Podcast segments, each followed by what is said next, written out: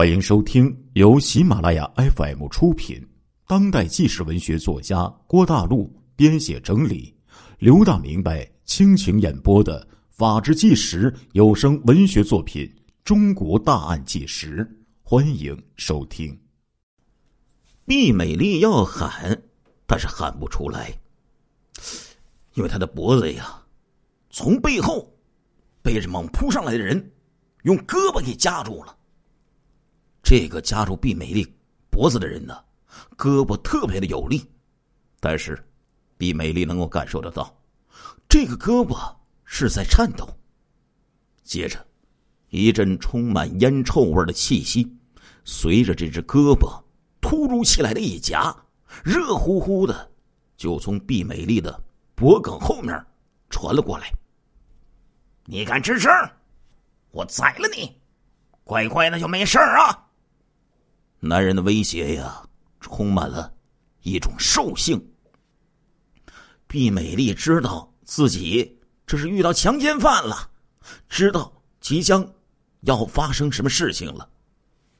这种事儿啊，毕美丽只在小说里看到过呀，只有在处置罪犯的布告上才看到过。没想到自己今天要经历这种噩梦了呀！毕美丽后悔呀，不该一个人出来到毛庄大队看电影啊！更后悔，这个电影还没演完，自己觉得没意思，就先返回村。要是约一个同伴，那该有多好啊！就不会遭遇今天这个事情了呀。世上啊，什么药都有啊，但就是没有后悔药啊。毕美丽哪里料得到？当他从电影院里独自起身的时候，一个躲在电影院外四处窥视的黑影就悄无声息的跟上了他。这是一个夜间作案的老手，全身的黑衣黑裤，使得这个凶手完全的融化在黑色的深夜之中。只有一双邪恶的眼睛，闪着贼光。透过夜幕，紧紧的盯住了毕美丽。在他的眼中，甩着两条大辫子、身材苗条的毕美丽，就像一块肥美的天鹅肉啊！当毕美丽走到离自己的住所黑虎庙乡还有一百多米的地方的时候，黑衣男子突然就从后面扑了过来。孤立无援，漆黑一团。在野兽、凶恶的以死相威胁面前，一个十九岁的姑娘又能有多大的勇气呀？恐惧就像恶魔附体一样，毕美丽整个身体都在瑟瑟发抖。她伸手去拉那只夹住她脖颈的那只胳膊，但是却被黑衣男子另一只空着的手死死的给抓住了，被反拧到了背后。紧跟着，毕美丽的双手被用电线给捆了起来，嘴被用汗臭味呛人的帽子就给塞住了。毕美丽的身子已经快没劲儿了，两腿软软的，被黑衣男子向北拖出了二里多地，又连推带搡的，就拽进了一片麦田之中。哎呀！满足了性欲的男黑衣男子仍然不罢休，把毕美丽的背心向上翻起，蒙住了她的头，然后又掏出一段软电线，隔着背心勒住了毕美丽的双眼，继续往北拖。拖一段路，黑衣男子又放下了毕美丽，又对毕美丽进行了毫无人性的摧残。眼看天快亮了。远远的见有行人了，这个匪徒这才丢下了毕美丽，不甘心的逃之夭夭了。毕美丽痛恨这只连面貌都没有看清的恶魔，她想喊想叫，她恨不得抓住这个恶魔咬上几口。可是，当想到可能由此而引起街坊邻居的飞短流长，村里村外的指指画画。毕美丽浑身又没了力气呀。毕美丽瘫坐在地上，把眼泪往肚子里咽。为了保全自己的名誉，毕美丽并没有选择报案。这起恶性拦路强奸案发生在四月六号的夜晚，姑娘忍气吞声，更加助长了罪犯的恶胆。五月八号的晚上，黑虎庙乡张水坑村十四岁的少女。侯杰到邻近的侯四村去看电影，电影还没有演完，他就单独回家了。走到离本村大概有三百多米远的地方，突然背后扑来一阵阴风，不容侯杰转身看清楚，一只有力的胳膊就夹住了他的脖子。侯杰伸手去抓罪犯，却被罪犯绊倒在了地上，随后。用一根球鞋带捆住了少女的双手。不要说是一个少女呀，就算是一个年轻力壮的小伙子，猛地遭遇到如此袭击，也会被吓得够呛啊。可是，浑身不住哆嗦的侯杰并没有完全的失去理智。他看到离村还远，拼命挣扎只会给自己带来更大的不幸，于是，他主动的说。我听你的，你别杀我。好，我不杀你。哈哈哈哈哈哈！罪犯狞笑着，老实跟我走，别回头看我，没你的亏吃。说着，就拖着喉结进入了庄稼地。庄稼叶子呀，被撞得稀里哗啦的响着呀，令人心惊肉跳。侯杰惨声问道：“你是哪里人？”罪犯顺口答应了一句：“小吴村的。”就这样，侯杰被罪犯拖到大约十三里路外的地方，行至黑虎庙村南面的庄稼地里。罪犯一指庄稼地说：“进去。”侯杰明白，这时饿狼要下嘴了呀。可是前不着村。后不着店，虽说是星稀月朗，可是庄稼地里四周是黑乎乎的一片，有什么逃脱的办法呀？进去！罪犯又威胁说道，并且伸手来抓侯杰的胸脯。就在这万分危急的时候，突然后面传来了一阵自行车的响声。下夜班的工人王万香正好路过这里，救命啊！侯杰突然用力的扳下夹住自己脖子的大手，尖声的叫了起来。王万香听得真切，大吼一声：“什么人？”罪犯见势不妙，掉头逃窜。侯杰双脚一软，扑倒在了地上。王万香以为他受伤了，顾不得去追逃犯，赶快上来扶起侯杰，问明情况之后。王万香果断的说：“快，快去报案！”接到报案的是县公安局啊，新提升的一个刑侦科长，名叫齐志。虽说这个是侦查员出身的齐志，今年才满三十八岁，但是经他手侦破的案件已经为数不少了呀。解放以前，有一个以看相为生的老先生刘文。曾经背着旗帜，就偷偷给他看过相，说他是虎眉鹤目、狮鼻龙口生的一种啊威猛之相，如苍鹰搏兔而百鸟自惊，似虎怒山林而百兽自战。又说这个旗帜啊，左唇下呀有一个痣，主聪明才智，乃智慧过人。哎，这些话传到齐志的耳朵里，齐志呢痴痴一笑：“什么威猛聪明啊，全都是捧场的话。还是我爹妈给我起的名字好，齐志。齐志破案呢，全靠大家一起出智慧。三天前呢，这个齐志呢刚刚率众啊破获了一起盗窃案，罪犯是一个凶恶的罪徒，从小就和公安局打交道。因此，作案手段可以说是狡猾多端，被窃现场上下不留任何痕迹。但是这个细心的旗帜啊，经过仔细的搜查，发现了现场地面的水泥缝里呀，有三粒油菜籽儿。这不是收获油菜籽儿的细节呀，而且熟悉农作物的旗帜，经过观察判断了这三粒油菜籽儿也不是去年结的，就凭这三粒陈年的油菜籽儿，旗帜跑遍了全县的这个种子种的仓库啊和油房，终于在一家这个村子里的一个子种的仓库里就发现了。哎，这个线索，并且抓获了罪犯。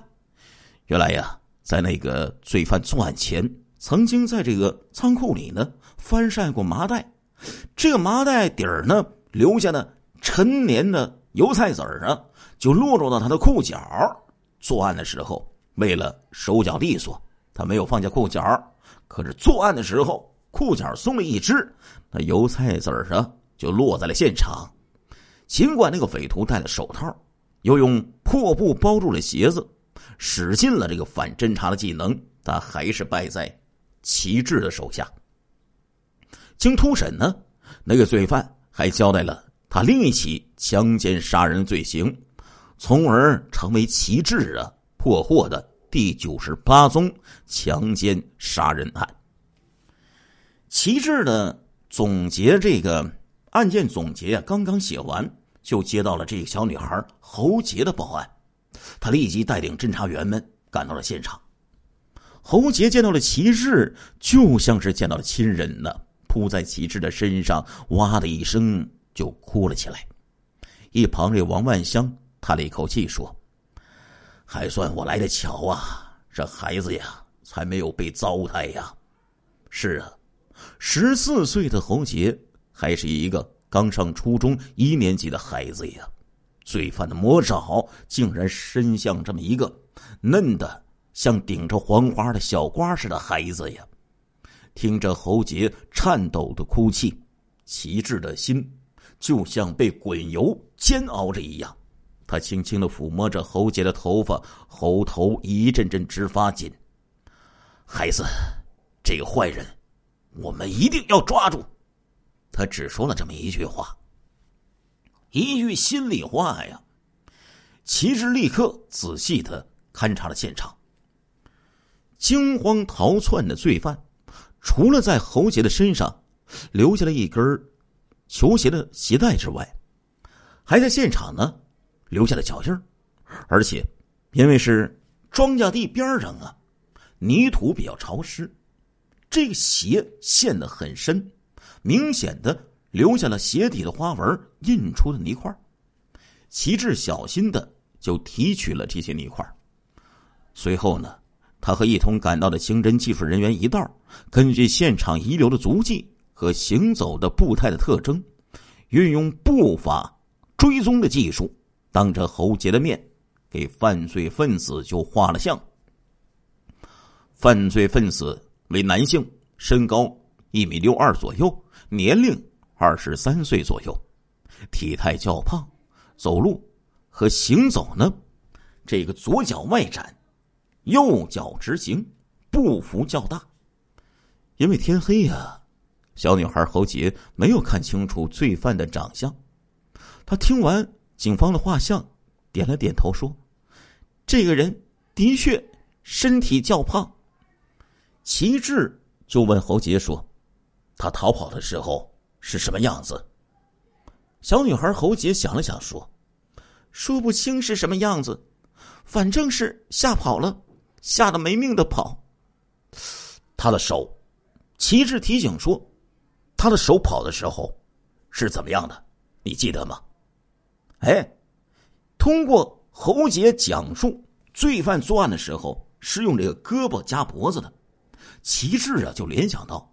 这个罪犯可能是练习过锁喉擒拿术的，所以呢，他这样提醒侯杰说：“小女孩侯杰想了一想，忽然眼睛一亮，说：‘他逃跑的时候手是握着的，两只手都紧握成拳头在跑，嗯，旗帜点了点头。罪犯逃跑的时候紧握双拳，这是经过训练的特征啊。这时候，村里啊已经传来了鸡鸣声，天色就渐渐的亮了起来。旗帜就问这侯杰说：“你累吗？”侯杰使劲的摇了摇头。他的确不累呀，而且现在有一些兴奋，那是一种遇难得救之后的兴奋呢。旗帜对他说。本来应该送你回家休息了，可是我想趁你现在记性还好，你能带着我顺着这个坏人托你前进的路线往回再走一趟吗？能。侯杰说着就拉开了步子。这时候，一旁的有些侦查员不解了：“哎，足迹提取了，画像也画了，还往回走十多里干嘛呀？莫非要寻找罪犯？”可能遗失的这些物证吗？大家呀，都有一点蒙圈但是都跟着这个侯杰就往回走了一趟。一路上啊，这些这个侦查员呢，个个瞪大眼睛往地下瞅，可是啥也没瞅着啊，什么也没捡到。大家就一起抬头看这个旗帜，哎，大家发现怪了呀，怎么的呢？他们什么也没发现。但是却发现骑士的脸上露出了大有收获的这种喜气。哎呀！回到局里之后，旗帜顾不得喘息，立刻就赶到了县百货公司。在百货公司有关部门的协助下，搜集了十几种类型的胶鞋。这十几种类型啊，基本上包括了全县范围内的各大这个百货公司。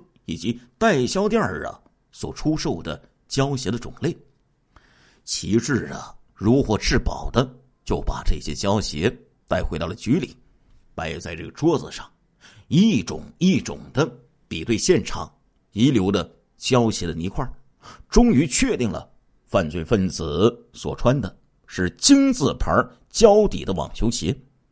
在案情分析会上，旗帜就提出了自己的看法。根据受害人小女孩侯杰讲，这个罪犯说话是本地口音，而且自称是小吴村的。小吴村呢是黑虎庙乡的一个村子。罪犯作案的时候用胳膊夹住脖子，逃跑的时候双拳紧握。分析这两个特征，这个罪犯很可能是一个训练有素的军人。附近呢没有驻军。经过了解呢，最近呢也没有军人探亲回乡。综合以上所述，这个罪犯很可能是住在黑虎庙乡一带的本地的复原金人。当然了，可以肯定，他绝对不是小吴村的。但是，他能随口说出小吴村，这证明他是本地人，不是流窜犯。刚才呀，我们呢都跟着侯杰。顺来这个来路啊，走了一趟，不知道你们发现没有啊？罪犯拖着侯杰走了大概十三里路，所走的路线都比较隐秘，不是在树底下走，就是穿庄稼地。他的目的是不被别人发现，可是这却暴露出来，他对这一带的地形地势非常熟悉，这更加证明他就是家住。黑虎庙乡的本地人，哎，大伙儿这才明白呀，旗帜为什么要跟侯杰走了那趟路的用心了。旗帜有理有据的推断，排除了流窜作案的可能，固定了罪犯的居住范围——黑虎庙乡。但是，黑虎庙乡有几十个村子呀，上千户人家。在这茫茫人海当中寻找一个犯罪分子，那又谈何容易呀！亲爱的听众朋友们，这一集的《中国大案纪实》播送完了，感谢您的收听，我们下一集再见。